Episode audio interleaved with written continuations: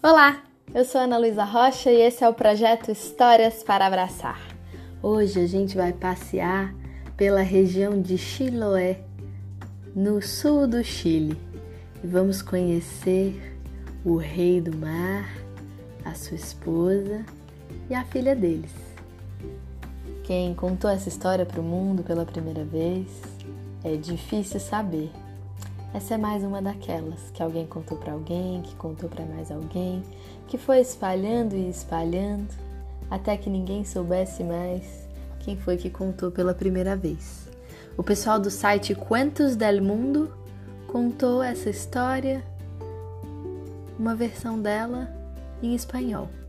Eu vou deixar o link aqui para quem quiser conhecer o site, essa história, a imagem que está lá e outras histórias de outras partes do mundo. Essa é a história da Pincoia, uma lenda do Chile. E eu me lembrei, conhecendo essa filha do Rei do Mar, da menina Laura, que há um tempo atrás me pediu histórias de sereias. A Pincoia não é exatamente uma sereia, mas ela me lembrou esses personagens da água. Vamos ver como foi?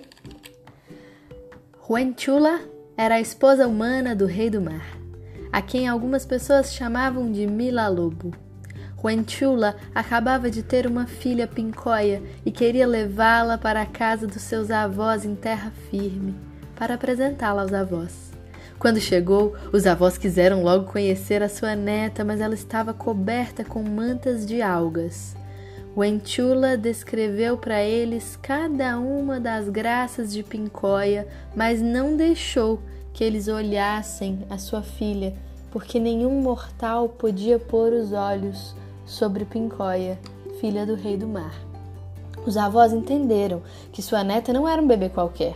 Como ela era filha da rei do mar, era diferente. Mas quando Wenchula saiu para buscar alguns presentes que ela tinha trazido e deixou os avós sozinhos com o bebê por algum tempo, a curiosidade veio forte.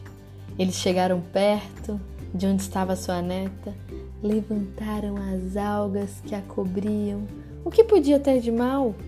Pincóia era como o mar em um dia de sol, era um canto de alegria.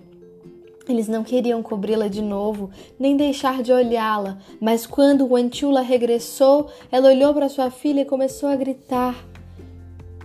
Ali, bem debaixo do olhar distraído dos seus avós encantados, a pequena estava se dissolvendo, se transformando em água clara. Wantula correu, levando seu bebê de água. No mar,